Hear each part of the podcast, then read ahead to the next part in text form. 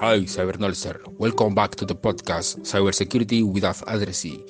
Get comfortable and get started. This time, I will tell you another story. In the 60s, there was a man named John Thomas Draper.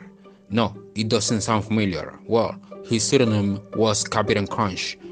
And I'm not talking about cereal. Well, yes, I'm talking about cereal.